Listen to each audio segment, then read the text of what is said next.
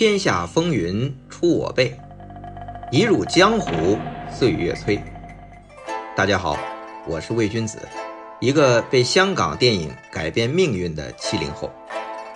欢迎大家来喜马拉雅收听我的《香港电影风云》。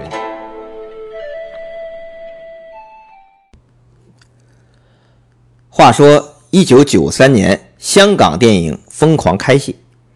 从演员到摄影、美术、动作指导，各个岗位都是同时嘎几组戏，搞得徐克合作的拍档和培养的人才都被高价挖走了。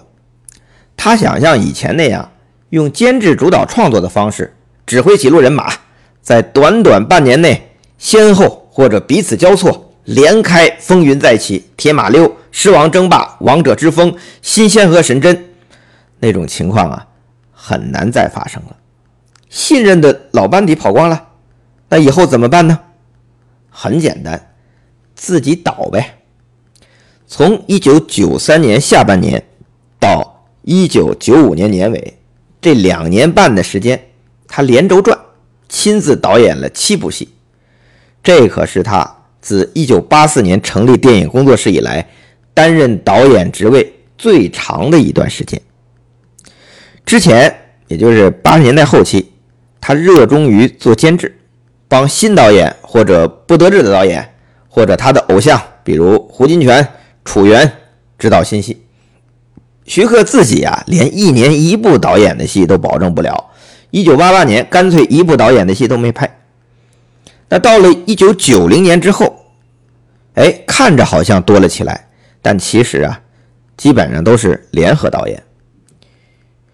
比如一九九一年，徐克挂导演的有四部，很多吧？可是您仔细看，《才疏之横扫千军》，徐克和程晓东联合导演；《齐王》，徐克和严浩联合导演；《豪门夜宴》，徐克和高志森等四位导演联合拍的。只有《黄飞鸿》第一集，哎，算是徐克真正的导演作品。那一九九二年的《双龙会》。也是徐克和林岭东联合导演，所以啊，徐克自成立电影工作室以来，监制身份是大过导演的，真正专心做导演的时间太少了。但到了一九九三年，人人都忙得不可开交，徐克也只好亲自上阵，反而成为他作品的爆发期，创作更上了一个新台阶无论质量还是数量，商业还是艺术，都是。到了一个新的高峰。这其中最有代表性的三部戏，《青蛇》《梁祝》和《刀》，都是反当时潮流的创新探索之作。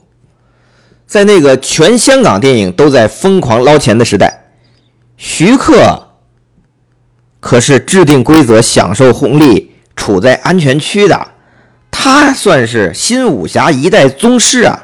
这地位。还能走出舒适圈，敢这么冒险尝试，不愧为一代开山怪。这三部啊，其实还是经典翻拍。徐克继续旧瓶装新酒，但比之当年《英雄本色》《倩女幽魂》《新龙门客栈》要更加大胆。先说《青蛇》吧，这是因为啊，一九九三年吴思远的公司。成立二十周年，吴思远就请老朋友徐克帮思远影业拍一部纪念作。毕竟啊，徐克的导演处女作《蝶变》和第二部《地狱无门》都是当年吴思远支持他这个无名之辈投资拍摄的，而且票房啊都不成功。人吴思远不也没说什么吗？他到了一九九二年啊，吴思远和徐克又合作了《黄飞鸿》第二、第三集和《新龙门客栈》，这回啊。票房都大卖。那思源影业这二十周年纪念作拍什么呢？徐克呀，就建议咱们就拍一个耳熟能详的《白蛇传》的故事。吴思远听了很高兴。哎呦，这新龙门客栈去了敦煌，狮王争霸去了故宫，那《白蛇传》那就肯定得去西湖啊。但马上问题来了。徐克想拍的这《白蛇传》故事，不是大家耳熟能详的，而是改编自李碧华的小说《青蛇》，您听听这片名，就是以青蛇为主角和视角。本来呀，李碧华觉得这个青蛇要改编成电影，就最好是让张国荣演许仙，因为他跟张国荣关系很好，他很早就和张国荣说过。不过当时哥哥就拒绝了，他觉得你这青蛇小说里的许仙太渣了，我不演。那再说回吴思远和徐克啊，就跑去西湖考察，想在那儿拍，结果一看这游客太多了，实景拍摄啊难度太大。还好徐克脑筋快，就说还是用《新龙门客栈》的拍法，在杭州只取部分实景拍摄，比如。断桥相会那段，其他呀主要还是在香港搭景拍摄。演员方面本来是梅艳芳和巩俐，这个组合还是挺期待的啊。不过两人档期不合，哎，没法演。那后来呢，就定了张曼玉演青蛇，而王祖贤是感念徐克《倩女幽魂》提拔之恩，也就不在乎这个。从片名就明摆着青蛇是主角的排名啊，慨然演出白蛇。许仙，徐克是选了台湾新潮京剧的代表人物吴兴国。那吴兴国后来和徐克的关系很好啊，吴兴国后来拍的这些舞台京剧啊，徐克还有帮忙。那法海最早是想过刘德华，但后来啊，徐克定了，呃。黄飞鸿就是李连杰那版的接班人赵文卓，因为赵文卓后来被徐克给签了。我曾经和刘德华先生聊过这个事儿，他说啊，徐克可能是因为啊他不肯剃头没找他。其实刘先生是可以为演《青蛇》这部戏的法海剃头的。咱们再说回来，这个《青蛇》这赵文卓，因为《青蛇》刚才说了，主要在香港拍摄。那赵文卓呢是内地身份，当时突然来香港是很不方便的。那还是吴思远帮他想了办法，帮他买了一个小国的护照，才让赵文卓得以在香港居留并拍戏。那赵文卓在此期间就认识了梅艳芳，两人虽然没有在《青蛇》里合作成，反而在生活中有一段是情侣关系。但这段关系啊，后来是影响到徐克的另外一部经典。刀的拍摄，这个我们后边讲。关于青蛇呀，无论是李碧华的原著，还是徐克的电影，改编角度都很刁钻，意图是探讨人妖佛的关系。不过，徐克和李碧华呀，对青蛇是有不同的看法的。李碧华写的青蛇，是因为妒忌白蛇而做出了一些伤害彼此的事儿。徐克的改编是因为青蛇无知，李碧华版本的青蛇代表了女人之间的对比，而徐克版本的青蛇是想学习怎么做人，但是与自然隔绝后变成人后会变得虚伪，这就是许仙所代表的人性。那法海呢，则代表压制人性的力量，但他没有办法克制自己的本性。那这么一讲啊，大家就明白了。徐克呀是想借青蛇探讨人性，但这答案啊是对人性和人世间越来越失去信心。徐克的青蛇这配乐再次邀请到好朋友黄沾，继续打破传统，这次啊加上了一些印度风。你看白蛇在屋檐上看迷乱红尘，到青蛇混入人群乱舞。用的那首《莫呼洛迦》绝对经典。这首《莫呼洛迦》源于黄沾查资料，他就发现啊，青蛇跟印度佛经里的大蟒蛇神莫呼洛迦很像，就干脆用这个做歌名，而且莫呼洛迦之后再加了一句“揭谛摩诃”，意思啊就是去吧，超越一切。这就让青蛇在音乐里活了起来让人回味无穷。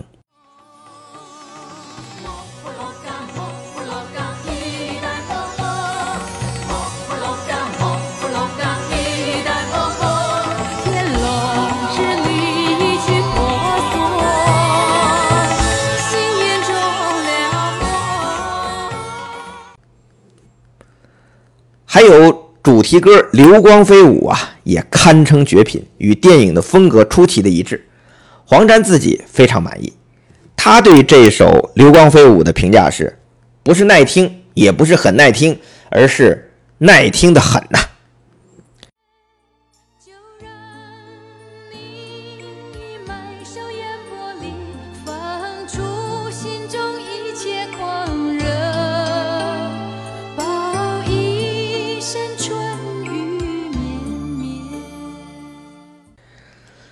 青蛇这部戏，张曼玉和王祖贤的表现也堪称完美。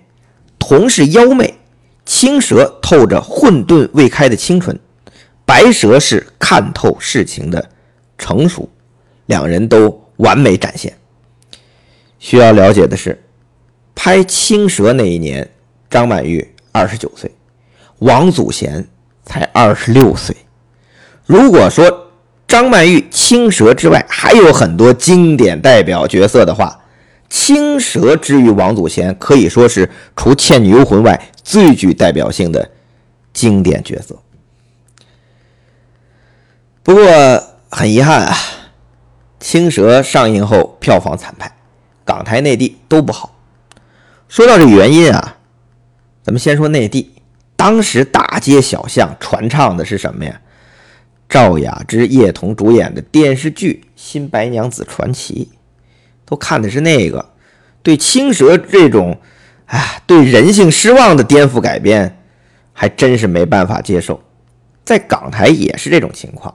通常符合主流市场和大众口味的电影，不管是悲剧还是喜剧，都是以歌颂人性美好、让人感动温暖的。但青蛇，你看这最后，白蛇产子而亡。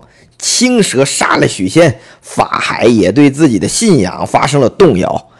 这种大胆改动会让很多主流观众一时难以接受和适应。所以啊，这投资人吴思远对这部戏的结局部分很不满意。他本来啊想让徐克改，但徐克坚持自己的表达没动。另外，青蛇这部戏特技的不成熟也成为被人诟病的地方，尤其。水漫金山的重场特效做得很粗糙，让观众会觉得很假。徐克自己也坦言，特效啊把他弄得乌烟瘴气。他遇到的最大问题是搞特效的人才不足。有时候啊也是屋漏偏逢连夜雨。青蛇上映的时候，正是王祖贤人生最风雨的一刻。先是因为。八大台湾片商要求压低港星片酬，这王祖贤和刘嘉玲公开表示不满，结果两人那一段就上了台湾片商的封杀名单，导致《青蛇》台湾发行受到了一定的影响。想想也挺有趣儿，这王祖贤本来就是台湾人，却和林青霞一起被称为最风华绝代的香港女性代表。不过呀，王祖贤确实也是因为拍港片走红的，确切的说就是徐克捧红的。他主要在香港发展嘛。那除了这个封杀风波，王祖贤在一九九三年还因为和香港大富豪林百欣的儿子谈恋爱，闹的是满城风雨。因为他俩恋爱的时候啊，这林百欣的儿子还没离婚。据说呀，他确实是为王祖贤正在离婚，但问题是，他老妈是站在了自己的儿媳，也就是原配这边。他不认可王祖贤，也绝不可能让王祖贤嫁入林家。所以啊，当时有记者就问这个老太太说：“您儿子和王祖贤这感情您怎么看？”林老太说了一句：“就当我儿子叫鸡了。”哎呀，这话真是太狠毒了，太恶毒了，对于王祖贤的打击啊也太大了。这事儿之后，王祖贤基本就退出影坛了。当时才二十六岁，多好的年纪！很多二十六岁才刚起步。后面王祖贤虽然也短暂复出，比如演过《美丽上海》啊，《游园惊梦》啊，但基本都属于玩票性质了。那林百欣的这儿子后来也离婚了，再欢好的对象当然也不是王祖贤了，他呢就是林建岳。林老板对香港电影当然也是有贡献的。后来他入主环亚，力主开拍《无间道》系列，为两千年后低迷的香港电影注入了一针强心剂。这是后话。话说回来啊，王祖贤这两件事造成的负面风波，多少对青蛇的市场表现应该是有影响的。青蛇本身有遗憾，但瑕不掩瑜。岁月也有回声，时过境迁，青蛇也得到了越来越多影迷和知音的喜爱。最近啊，B 站还火了一个大威天龙的梗，也是一个小插曲了。大威天龙，世尊地藏，众神护法，神护法，上上上！青蛇虽然票房失利。却没阻挡徐克继续翻拍经典的步伐，《梁祝》的拍摄计划随即上马。《梁祝》的故事啊，在港台影响很大，主要是因为上世纪六十年代一部经典的黄梅调电影《梁山伯与祝英台》，是由凌波和乐蒂主演，导演是李汉祥。这部戏是当年邵氏和电懋两大公司竞争的产物。本来啊是电懋公司要拍梁山伯和祝英台，导演是李汉祥的师傅严俊，主演是李丽华反串梁山伯，优敏饰演祝英台，这也是成龙演出的第一部电影。当时啊他还在戏校学戏。那电懋虽然开拍在前，邵氏却后来居上。原来啊他见电懋拍梁祝，觉得有利可图，他们也宣布开拍。这就是著名的双胞胎案，这种恶意竞争在那个时代时有发生。有机会我们可以专门聊聊那个时代的故事。那邵氏这一版《梁山伯与祝英台》是李汉祥做总导演，加上胡金铨、高丽、王月波，总共四个导演分组拍摄，愣是二十多天就拍完，抢先上映。那这部戏在当时啊，港台引起了巨大轰动，让本来艺名小娟的。幕后代唱凌波一战成名，他反串演出的梁山伯风靡一时，是一代人的回忆。其中的很多唱调啊都脍炙人口，比如开场的那句“远山含笑”。相比之下呀，成龙的这个银幕处女作，就是他干妈李丽华主演的《梁山伯与祝英台》，就是电懋公司这版，就没什么声音。徐克是十三岁看的凌波主演的《梁山伯与祝英台》，他说呀，当时他正在初恋，这部戏让他很感动，但长大后就对这个故事有疑问：梁山伯到底喜欢男的还是女的祝英台呀？还有，祝英台作为一个正值发育期的少女，怎么能适应一个男性世界，还让身旁的男性相信她不是女的呢？其实这个疑问啊，也是花木兰的影视改编面临的问题。徐克一直想翻拍《梁祝》故事，但是啊，和之前的版本都朝女星反串梁山伯不同，徐克认为梁山伯不能反串，而且《梁祝》能不能拍得成，重点在于能不能找到祝英台。所以他在一九八六年就和黄沾说过。《梁祝》的故事就是中国的《罗密欧与朱丽叶》，只要找到祝英台，就一定能拍。但徐克对祝英台的要求是：作为一个发育期的少女，她怎么能在一个男性世界让身旁的男性相信她是个男人？也就是说，她既能女又得能男。这样来说的话，林青霞还是很合适的嘛。她早在一九七七年就反串过李汉祥导演的《金玉良言》《红楼梦》中的贾宝玉，那她扮演的东方不败也是可男可女嘛。不过啊，这个一九九三年的林青霞已经快四十岁了，年纪太大了。如果说年轻啊，当时有一个人选还真挺合适，我觉得啊，这是我觉得袁咏仪，她在陈可辛导演的《金枝玉叶》里就是演一个扮成男生进入娱乐圈的小女孩。结果呀，让戏里的张国荣爱上了，但是他苦恼的是，我不知道自己爱的是男的还是女的。那袁咏仪也凭这部戏蝉联了香港金像奖的最佳女主角。不过这个《金枝玉叶》和《梁祝》啊差不多是同期同期拍的，而且啊，袁咏仪在演《金枝玉叶》之前已经凭借《新不了情》拿了金像奖影后。徐克是想用新面孔的，他拍《梁祝》啊是想用青春片的方式，所以啊，他选了比袁咏仪还小三岁的杨采妮演出祝英台。当时啊，杨采妮才十九岁。杨采妮回忆说啊，徐克导演见完他就说马上要开机，他都不知道什么戏，一问才说是《梁祝》，那他就想看一下凌波那版，做做功课嘛。徐克不让看，他说啊，我们这版跟以前的版本完全不同，你也不用参考。徐克特别和杨采妮交代，你千万记得啊，回去不要动你的眉毛，一定要保持原样。原来啊，徐克正是因为杨采妮那浓浓的眉毛，觉得她可以演男性化的角色。《梁祝》是拍得很快，只用了一个月就拍完了。徐克继续用现代角度解构经典，和黄飞鸿一样，《梁祝》也强调跟真实的历史背景结合，所以《梁祝》的背景放在了东晋。相较于我们熟悉的《梁祝》故事和以前的版本啊。徐克这版最大的改编是梁山伯发现了祝英台是女儿身，并在十八相送的时候俩人发生了关系。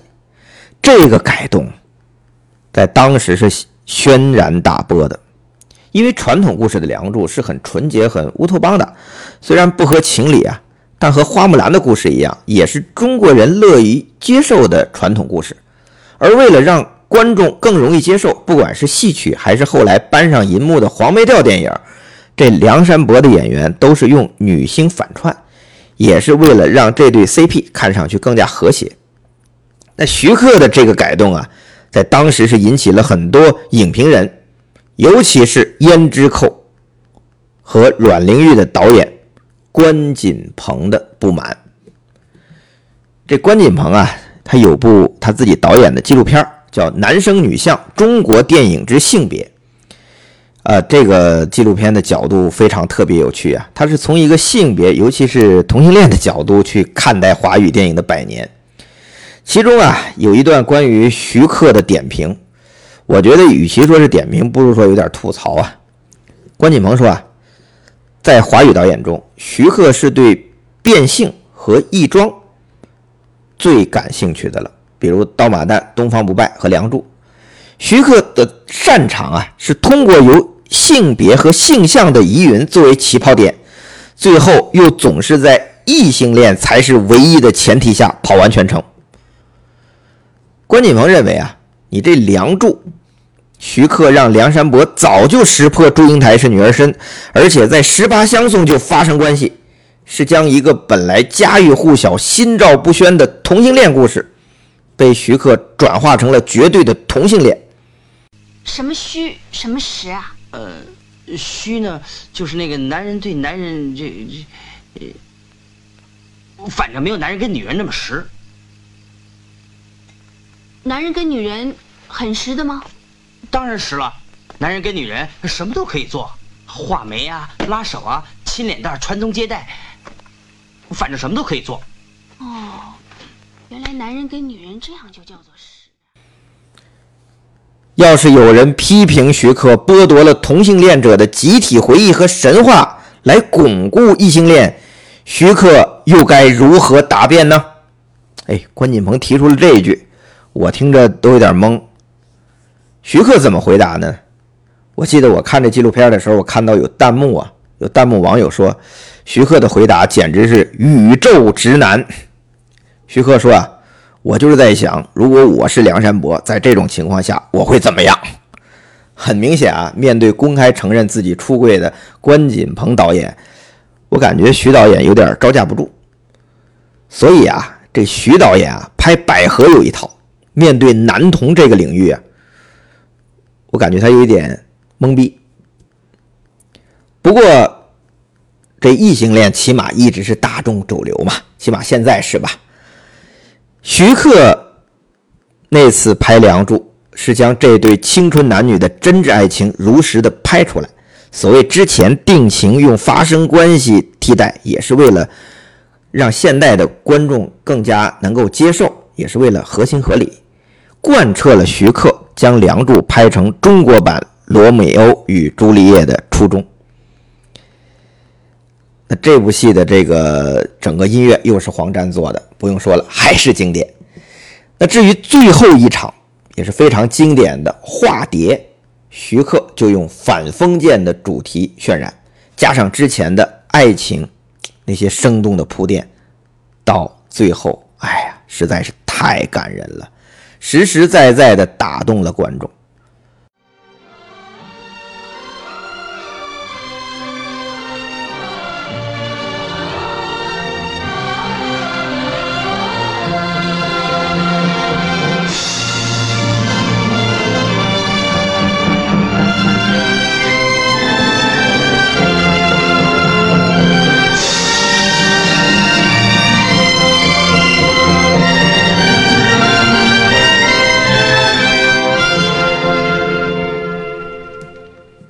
所以啊，《梁山伯与祝英台》这个故事被徐克改编成《梁祝》，一上映，口碑和票房都很好，算是徐克这一阶段最理想的代表作。不过这个时候的徐克啊，他现在心里有一团火，连续多年拍了太多重复的风格和内容，他已经开始厌倦。当年新浪潮时代的爆裂疯狂，在他体内再次蠢蠢欲动。青蛇只是小试牛刀，他现在急需一次宣泄，哪儿管什么市场和观众啊，不理了。而且啊，这种急切的宣泄欲望越来越强，越来越强，谁也挡不住，徐克自己也挡不住。这种情形啊，如果用《蜀山》里的旁白来说，就是。徐大侠重回混沌，即将入魔。